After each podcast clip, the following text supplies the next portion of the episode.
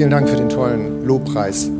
Liebe Musiker, das ist sehr schön, mit euch zusammen zu singen und zu beten. Ich habe mich aufgebaut hier, ihr seht schon. Aber einmal möchte ich mich vorstellen. Mein Name ist Christian Benett und ich gehöre zum Kirchenteam in diesem Haus hier. Und äh, möchte heute predigen zum dritten Teil Mein Herz für sein Haus. Und ich möchte was dazusetzen, und zwar so eine Frage, wirklich? Mein Herz für sein Haus, echt? Mein Herz für sein Haus, bist du dir sicher? Mein Herz für sein Haus, halte ich das aus? Überschreite das nicht manchmal meine Grenze, meine Fähigkeit? Überschreite das nicht manchmal gewisse Grenzen? Mein Herz für sein Haus. Guck mal, ich habe euch was mitgebracht, das habe ich gebastelt. Und das ist keine Schultüte, sondern das ist ein hochprofessionelles Anschauungsobjekt, was in jeder Universität äh, zu finden ist, so auch bei uns in der Kirche. Das äh, soll zeigen, dass etwas trichterförmig ist. Das ist also ein Trichter, trichterförmig. Es fängt ganz klein an, hier, und irgendwann öffnet sich der Trichter ganz groß, vorne. Kannst du das erkennen? Etwas fängt klein an und es öffnet sich immer mehr. Eine trichterförmige Öffnung. Die Bibel, in der wir lesen, ist irgendwann mal ganz klein angefangen worden zu schreiben. Und die Theologen sprechen äh, von einer trichterförmigen Ausbreitung des Evangeliums. Es fängt an im 1. Mose 1, Vers 1, das wäre in etwa ganz hier unten, dort, wo mein kleiner Finger ist. Und zurzeit endet es im Barmbecker Ring 14, das ist hier, das ist an dieser Stelle. Hier, hier ist es. Und äh, mein Papier ist zu Ende, aber Gottes Papier noch überhaupt gar nicht. Da geht es noch viel weiter. Und wo auch immer wir in der Bibel lesen, lohnt es sich also, nochmal gemeinsam drauf zu gucken, an welcher Stelle der Bibel sind wir gerade. Heute hatte ich ein ernstes Wörtchen mit Elias und auch mit Elisa. Das sind die beiden Jungs, die bei ihren Muttis im Moment noch vorm Bauch hängen. Die kennt ihr bestimmt vom Sehen. Und ich hatte sie darauf hingewiesen, dass sie eines Tages zur Schule gehen werden. Und in der Schule begegnet ihnen Mathematik. Ach, und dann geht's los, trichterförmig, ganz unten mit 1 plus 1 ist 2. Und spätestens ab da muss man unbedingt aufpassen und am Ball bleiben, weil wenn man da schon raus ist, dann hast du verloren. Dann kommt Plus, Minus, Mal geteilt. Das kriegst du noch mit Kreide holen und so hin. Ne? Aber dann kommt Funktionsgleichung und Geheimnisse, die mir bis heute verborgen sind. Ich habe mich an die Theologie gehalten. So muss auch Gott Schritt für Schritt aufbauen und uns erstmal was geben, damit wir es verstehen, verarbeiten. So in etwa können wir es verstehen. Ihr merkt, das ist mir wichtig heute Morgen.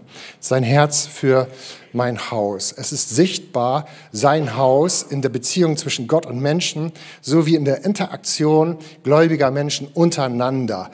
Die nennt man Christen und auch in der Interaktion mit anderen Menschen. Sein Haus.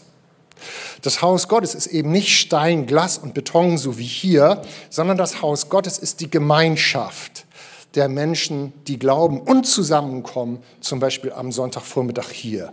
Aber der Ort, an dem diese Gemeinschaft stattfindet, an dem wir uns jetzt gerade treffen, den nennt man Kirche. Den kann man Kirche nennen. Es gibt die jeweiligen Ortsgemeinden in verschiedenen Städten, Dörfern und Landstrichen. Ein jeweiliger Organismus ist die Kirche und die Gemeinde und sie wächst. Es ist ein himmlisches Bauwerk. Es ist ein, ein himmlisches Wachstum, was stattfindet. Und in Geesthacht hier vor Ort gibt es so viele verschiedene christliche Treffen, Kirchen, Gemeinschaften. Es ist fantastisch. Und wir sind nur eine davon, von vielen anderen. Und wir haben nicht den Anspruch, dass wir allein selig machen sind, also die einzig Richtigen hier sind, sondern ganz im Gegenteil, wir wissen und verstehen uns als ein Teil äh, dieser ganzen Bewegung am Ort in Geesthacht. Und wir haben einen visionären Auftrag empfangen als Elimkirche Geesthacht für den Ort, an den Gott uns hier gestellt hat. In dem Barmbeker Ring 14, wo wir uns ja, äh, BR15, wo wir uns ja meistens dann eben auch versammeln, aber auch an vielen anderen Städten. Unser Auftrag als Kirche ist eben nicht, alles und jeden gleichzuschalten. Das können wir gar nicht. Das ist unmöglich. Alle müssen gleich sein, alle müssen das Gleiche glauben. Es geht allein deswegen nicht, weil wir alle aus verschiedenen Hintergründen kommen. Wir staunen vielmehr gemeinsam darüber, dass auch in der kulturellen Vielfalt dieser Kirche irgendwie wir zusammenkommen können und gemeinsam Gott anbeten. Aus verschiedenen Sprachen, Kulturen und sogar aus verschiedenen Glaubensrichtungen sind wir hier zusammen. Diese Kirche gehört nicht uns. Es ist Gottes Gemeinde, es ist Gottes Kirche, an der wir uns hier äh, äh treffen. Sie ist nicht meine und nicht eure, nicht unsere Kirche. Es ist Gottes Kirche und er ruft uns dazu. Du bist eingeladen und wir haben große Freude dabei zu sein. Und das macht mich sehr glücklich. Und ich wünsche dir von ganzem Herzen, dass auch du darin glücklich bist. Jetzt wollen wir mal zum Bibeltext kommen und ich möchte zu dir, Jesus, beten, dass du Geist von, dass du deinen Heiligen Geist sendest, den Geist von Gott.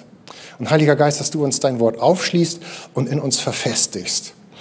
Und äh, dass wir mit Freude dann nachher auch nach Hause gehen. In Jesu Namen. Amen. In Matthäus 16, die Verse 18 bis 20 möchte ich euch mal lesen aus der Elberfelder Übersetzung. Es gibt also verschiedene Übersetzungen. Simon Petrus im Vers 16 antwortet und sprach auf die Frage von Jesus. Er fragte seine Jünger, was sagen die Leute, wer ich bin? Petrus antwortet, du bist der Christus, der Sohn des lebendigen Gottes. Das ist die Antwort, die Petrus dem Jesus gibt. Und ich hake hier gleich mal so ein bisschen ein. Petrus sagt, du bist. Also nicht du wirst, du warst, du solltest sein, sondern du bist. Er definiert das völlig klar und er erkennt hier, sagt, du bist der Christus, du bist hier mir gegenüber. Und eben du bist der Christus, meint, du bist der Erlöser, du bist der Retter. Du bist der allgemeine Erlöser, du bist aber auch mein persönlicher Erlöser. Wenn du und ich, wenn wir eine Rettung brauchen, wie auch immer und wo auch immer, in einer schwierigen Situation, in einer Notlage, hier haben wir die Antwort. Jesus ist der Retter, er ist der Erlöser, er ist, du bist gegenwärtig. Im Vers 17 antwortet nun Jesus auf den Petrus und sagt zu ihm, glückselig bist du, Simon bar Jona, das heißt Sohn des Jona, denn Fleisch und Blut haben es dir nicht offenbart, sondern mein Vater, der in den Himmeln hat, äh, der in den Himmeln ist. Und dieses Wort, glückselig bist du, das ist das Kernwort des christlichen Lebens. Glückselig bist du wenn du erkennst, dass Jesus der Christus ist. Glückseligkeit zieht in dein Leben ein, wenn du weißt, dass Gott dich liebt. Bis dahin nicht. Aber wenn Gott in dein Leben einzieht und du es erkennst, lieber Bruder, liebe Schwester, dann sind wir beide glückselig. Luther übersetzt und sagt glückselig. Was bedeutet glückselig? Im Neuen Testament ist es griechisch hinterlegt und dort steht ein cooles Wort, da steht nämlich Macker. Macker ich weiß nicht, die Älteren von euch, wisst ihr, was ein Macker ist? Weißt du, was ein Macker? Macker hat immer so Goldketten um, die kragen so ein bisschen auf, hat Muskeln, so wie ich, und ist mit sich selber im Rein. Und überall, wo er auftaucht, äh, ist eigentlich kein Problem, weil er ist ja da. Ne? Der ist narzisstisch veranlagt, so ein Macker. Im Griechischen steht Makarios und bedeutet, jemand, der Makarios ist, ist in völliger Zufriedenheit. Das bedeutet, dass Jesus hier zu Petrus sagt, du bist in völliger Zufriedenheit, du bist mit Zufriedenheit völlig abgesättigt. Und Petrus erkennt es nicht, noch nicht, sondern viel später. Er braucht sein Leben lang dazu, um zu erkennen, dass er völlig zufrieden ist. Aber die Mitgift, das Wort, die Gabe, die kommt im ersten Augenblick mit der Begegnung, äh, mit der Erkenntnis des Christus in sein Leben hinein. Das geht uns Christen genauso. Makarios. Ich bin Macker. Manchmal vergesse ich, dass ich völlig zufrieden bin. Aber Gott ist in deinem Leben und mit Gott kommt es. Im Alten Testament lesen wir das Wort Aschre. Äh, das ist hebräisch und bedeutet aufgenommen in Gottes Gemeinschaft. Diese beiden Worten kumulieren. Das ist wichtig zu wissen dass du es nicht vergisst im Laufe der Predigt. Christen sind also Menschen, denen eine völlige Zufriedenheit zuteil geworden ist und die ganz in Gott aufgenommen werden sind. Im Vers 18 lesen wir, dass Jesus damit gar nicht aufhört, sondern er führt noch weiter aus. Er sagt, du bist Petrus und auf diesen Felsen werde ich meine Gemeinde bauen. Oh, das betrifft uns. Barmbeker Ring hier oben. Wir sind auch Gemeinde. Das ist aktuell für uns. Und auf diesen Felsen werde ich meine Gemeinde bauen und des Hades Pforten, so schreibt Luther, und die Elberfelder werden sie nicht überwältigen. Wir müssen beobachten, dass Jesus den Petrus schon völlig erkannt hat. Er kennt seine Zukunft und er hat einen Plan für ihn. Wenn Jesus anfängt, zu dir und zu mir zu sprechen, dann hat Jesus uns schon durch und durch erkannt und er kennt meine Zukunft, meine Vergangenheit, mein Heute und mein Morgen und er hat einen Plan für mich und auch für dich. Und er hat einen Zuspruch, eine Mitgift. Also kein Zaubertrank, sondern ein bestimmtes Wort Gottes für dich und für mich. Das ist unumstößlich. Bei Petrus ist es dieses Wort. Auf dich werde ich meine Gemeinde bauen und des Hades Pforten werden sie nicht äh, überwältigen. Erinner dich, wir treffen uns hier als Gemeinde. Wir treffen uns hier als ein Teil der Gemeinde, die Petrus mit aufgebaut und mitgestiftet und mitbegründet hat. Und des Hades Pforten werden sie nicht überwältigen. Da müssen wir gleich nochmal drauf gucken. Des Hades Pforten oder die Pforten der Hölle im alten Deutsch, huh, das ist natürlich ein unpopuläres Wort, klingt nach Mittelalter.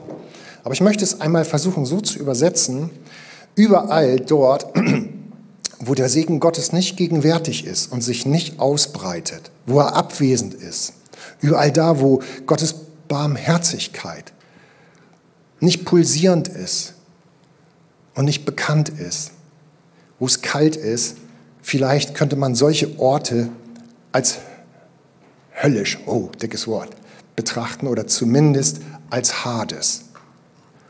Und nun scheint es so zu sein, dass wenn die Gemeinde wächst, wir hatten gesagt, das ist ein Wachstumsprozess, dass sie sich ausbreitet und immer stärker wird, wie so ein Küken in einem Hühnerei. Und irgendwann muss es rausbrechen, weil dieses Küken ist fertig und wird immer größer. Und es scheint so zu sein, dass es eine Kraft gibt, die das verhindern will und sich dieser Kirche in den Weg stellt. Der Kirche, die doch den Segen von Gott verbreiten und verkünden will in mein und in dein Leben. Und nun bekommt die Kirche und damit auch wir und damit auch du als Christ diesen unglaublich schönen Zuspruch, dass des Hades Pforten, die Kraft der Hölle, das nicht überwinden werden, nicht stoppen, nicht einengen werden. So verstehe ich diesen Text. Ich gebe dir die Schlüssel des Reiches, der Himmel, und was immer du auf Erden binden wirst, wird in den Himmeln gebunden sein, und was immer du auf der Erde lösen wirst, das wird in den Himmeln gelöst sein. Binden wirst im Griechischen heißt Deo. Das kann man sich gut merken. Ne? Mein Deo-Stift bindet andere Gerüche, bindet die ein. Und dann sind die nicht mehr frei, dass sie wirken, hoffentlich, sondern mein Deo wirkt und riecht einfach fantastisch. Möchte jemand widersprechen? Okay, dann ist das geklärt. Also etwas wird gebunden und nicht mehr, er kann sich nicht mehr frei bewegen. Und lösen im Neuen Testament meint Lyo. Erinnert mich so ein bisschen an Lysin, das ist ein Botenstoff. Etwas Gebundenes wird gelöst, es wird etwas entfesselt, es wird etwas freigebrochen, Asadi, es wird etwas losgelassen. Etwas soll in Freiheit kommen. Diese Vollmacht gibt Jesus in dieser Bibelstelle dem Petrus. Diese Vollmacht teilt er zu. Dem Petrus, der die Gemeinde baut.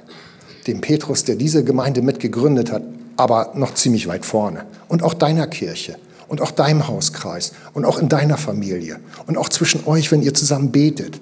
Diese Vollmacht teilt er aus. Und wir müssen damit verantwortungsvoll umgehen. Matthäus 18, 15, 20. Matthäus 18, 15, 20. Hm? Neues Leben. Dort schreibt Pet, Entschuldigung, da, da, da, da berichtet Matthäus über einen bestimmten Vorgang. Und zwar geht es dort unter einem gewissen Streit unter Brüdern, beziehungsweise wenn der eine dem anderen Unrecht getan hat.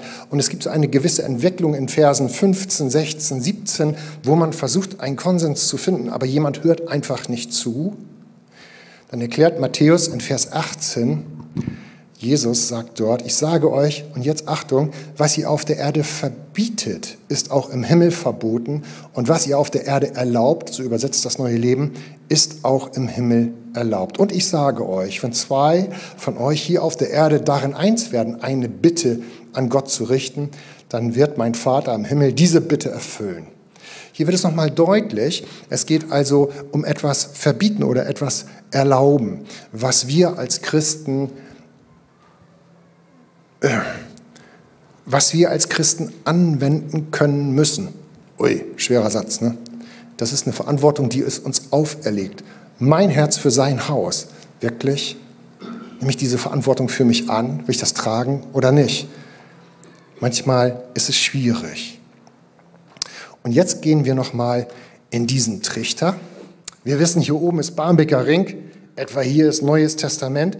Und hier unten hier ist das Alte Testament, wo das in der Bibel anfängt. Und ich gehe mit euch jetzt mal zurück ins Alte Testament. Hier unten, nicht? Und ich lese euch mal aus dem dritten Mose etwas vor.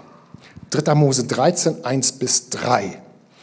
Hier müssen wir feststellen, in welcher Situation wir sind. Das Volk Israel ist noch ziemlich klein und auf sich fixiert und es durchzieht eine Wüste und ist miteinander unterwegs, ganz am Anfang von der Führung Gottes. Später würden sie nach Kana ankommen, später würden sie wachsen, später würde sich das Evangelium ausbreiten. Dabei sind wir noch nicht.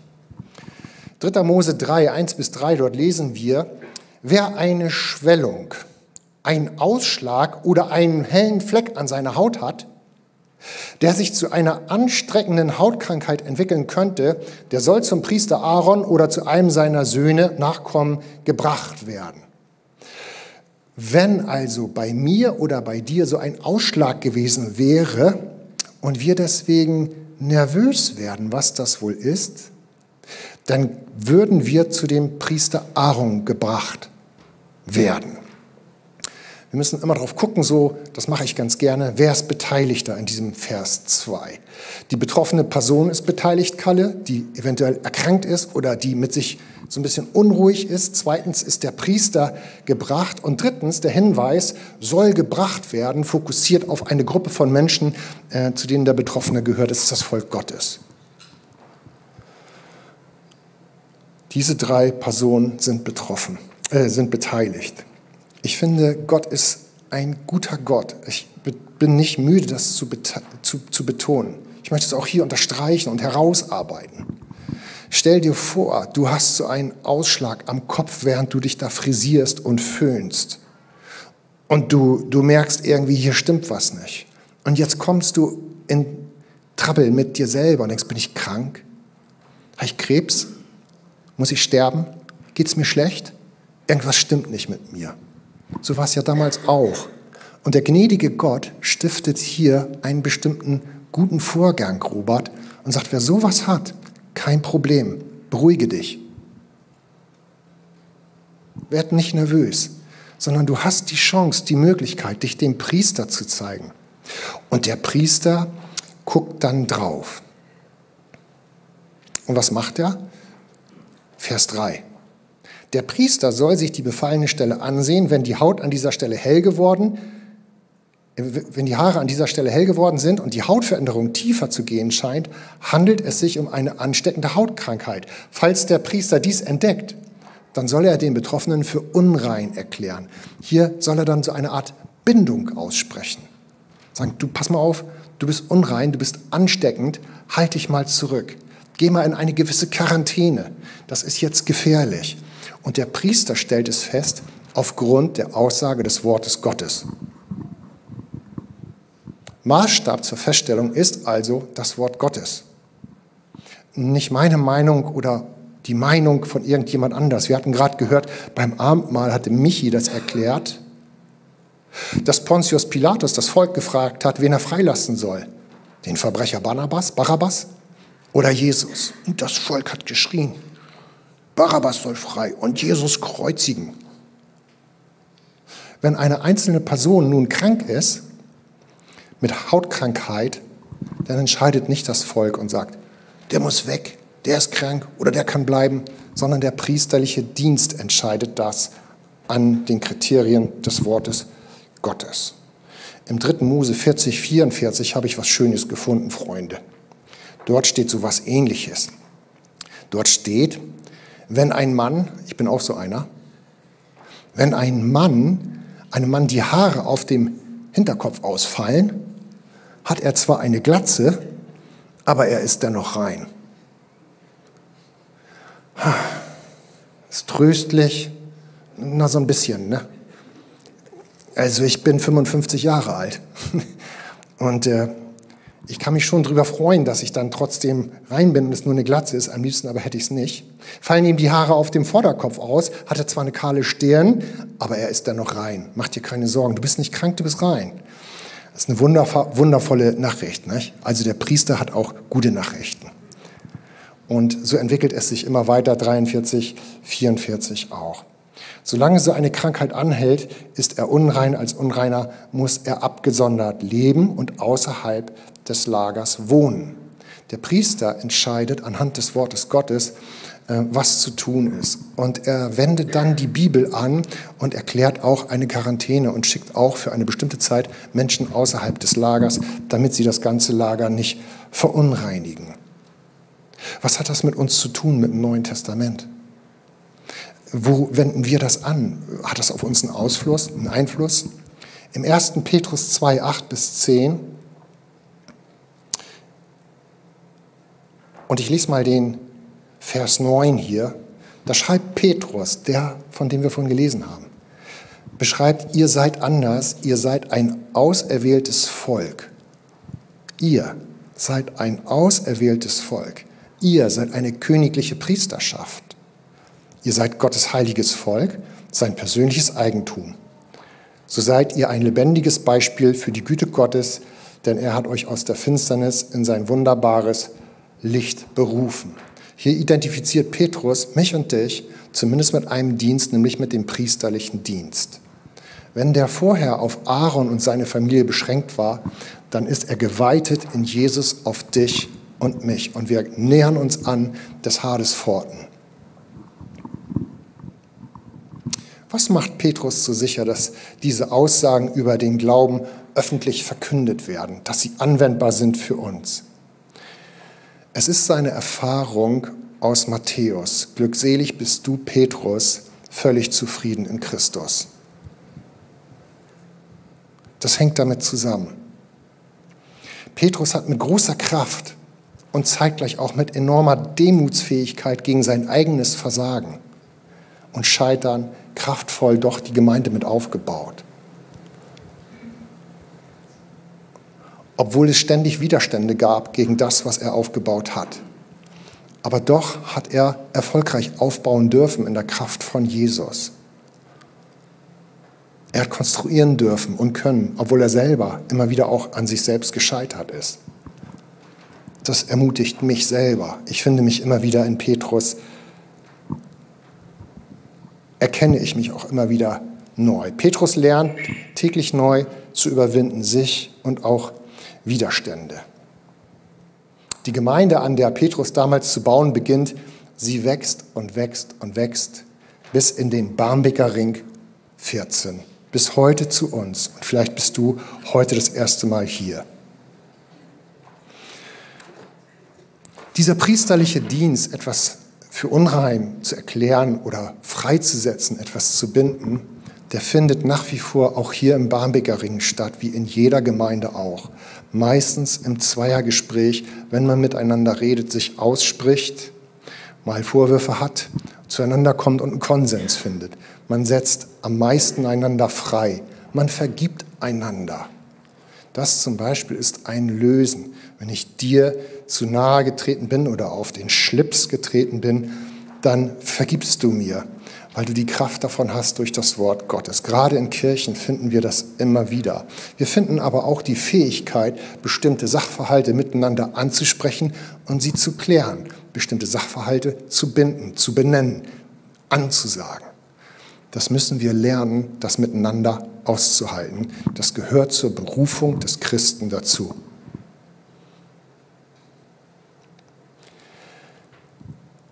Und der priesterliche Dienst, der damals nur auf Aaron beschränkt war und seine Söhne, findet nun statt zwischen uns, zwischen dir und mir. Wir sind berufen zu diesem priesterlichen Dienst und dazu braucht es unsere Urteilsfähigkeit.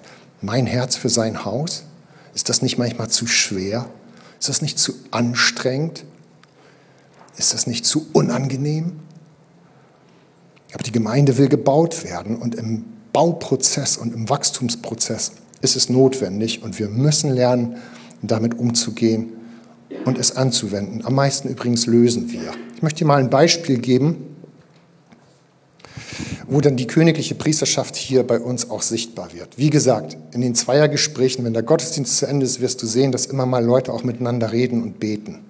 Er wird auch sichtbar im Ältestendienst. Der Ältestendienst ist nicht nur der neutestamentliche Priesterdienst, aber er wird dort auch sichtbar. Ich selber bin in der Ältestenschaft, deswegen möchte ich Beispiele davon nennen, um zu zeigen, was ist und wie sich das verdeutlichen kann.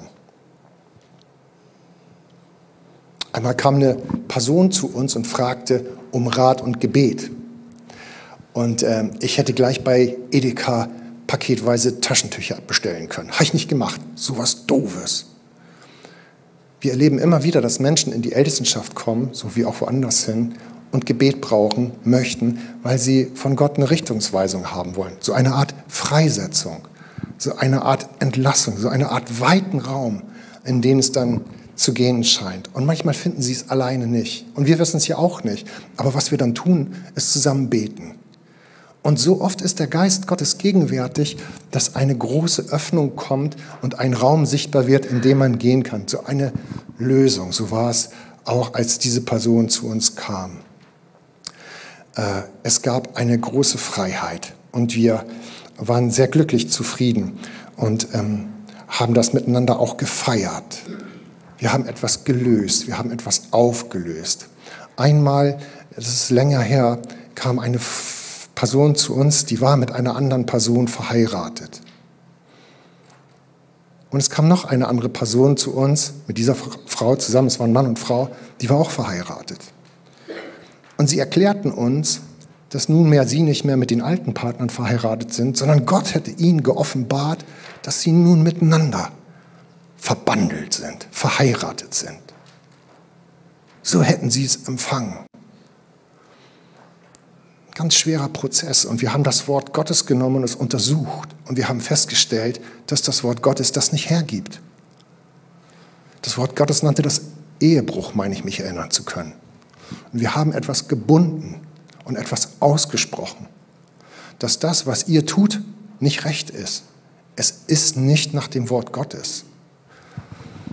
Das ist ein schwerer Dienst, insbesondere dann, wenn du mit beiden gut befreundet bist ohne Ansehen der Person müssen wir solche Entscheidungen treffen. Wenn dein Herz für das Haus Gottes schlägt, bin ich mir sicher, dass du auch bestimmte Entscheidungen immer wieder neu treffen musst. Und manche sind unbequem und schwierig. Aber Gott lädt uns ein und fordert uns auf, diese zu treffen und mit durchzutragen.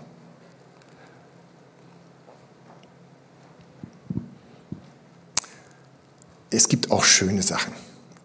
Als mein Schwiegervater im Sterben lag, ich habe vielleicht schon mal davon erzählt, da hatten wir gefragt, Opa, willst du nicht noch ein Jahr dranhängen, wir könnten für dich beten. Und der alte Mann sagte, also er war Christ, sagte, nee, ich will nach Haus, jetzt ist gut, ich gehe mal. Na gut, dann bereiten wir uns mal drauf vor. Und es kamen etwa 14 tolle Tage, wo wir Abschied nehmen konnten. Und wir hatten eingeleitet damit, dass wir zusammen Abendmahl gefeiert haben bei ihm zu Hause. Er war schon ein bisschen zitterig und tatterig. Dann haben wir das Brot gebrochen, haben gebetet, so wie hier auch. Wir haben den Wein getrunken und dann haben wir auch noch zusammen gebetet. Und mir schoss etwas in den Sinn mit dem alten Mann. Und ich sagte, Opa, was ist mit dem Hans? Also Hans oder so ähnlich hieß sein Nachbar überm Gartenzaun. Ja, du. Und das war mal ganz schön, das Verhältnis zwischen Nachbarn, aber ich weiß nicht, ob du das kennst. Bei den deutschen Nachbarn kann es dann auch mal funken. Und das kann so doll funken, dass irgendwann Funkstille ist, weil alle Funken verschossen sind. Und so ähnlich war es auch bei meinem Schwiegervater mit dem Nachbarn. Die hatten sich ganz schön in eine Flicken und haben sich ganz schön behagt. Leider. Nun war der Opa in seiner letzten Woche angekommen und es schoss mir in den Sinn und ich sagte, Opa, was ist mit Hans? Und Schwiegervater, der auch glückselig ist, machte so eine großzügige Handbewegung und sagte, der Hans, Gott soll ihn segnen. Ich rechne ihm nichts zu. Er soll frei sein von allen Anklagen. Alles, was er mir Böses getan hat, ist nicht wichtig. Ich segne ihn. Ich setze ihn frei. Also der Hans war ja gar nicht dabei. Der war ja gar nicht dabei. Aber er hat ihn freigesetzt. Er hat sich entschieden, das zu lösen und ihn zu lösen. Und es war ein enormer Moment der Freude. Und wenn ich heute darüber erzähle, merke ich diese Freude in mir immer noch aufsteigen, diese Freude des Glückseligen, der freilassen kann und der freisetzen kann.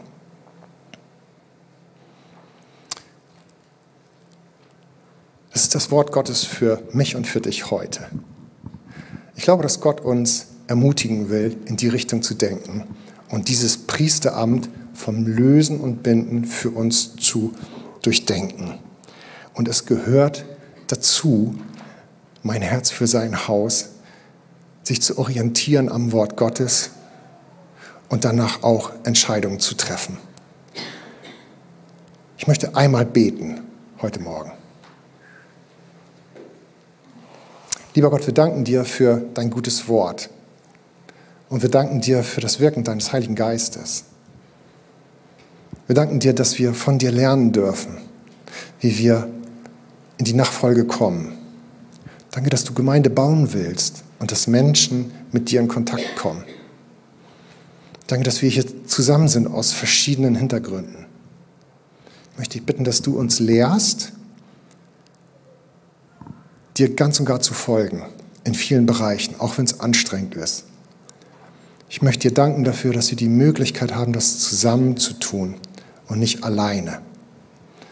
Und wir freuen uns so sehr über deine Zusage, dass wir glückselig sind, wenn du in unser Leben kommst. Und wir freuen uns so sehr über deine andere Zusage, dass wir als deine Kirche an diesem Ort, als deine Gemeinde an diesem Ort wachsen dürfen. Nach innen, für uns selber, aber auch nach außen, für Menschen, die zu uns kommen. Danke, Jesus. Amen.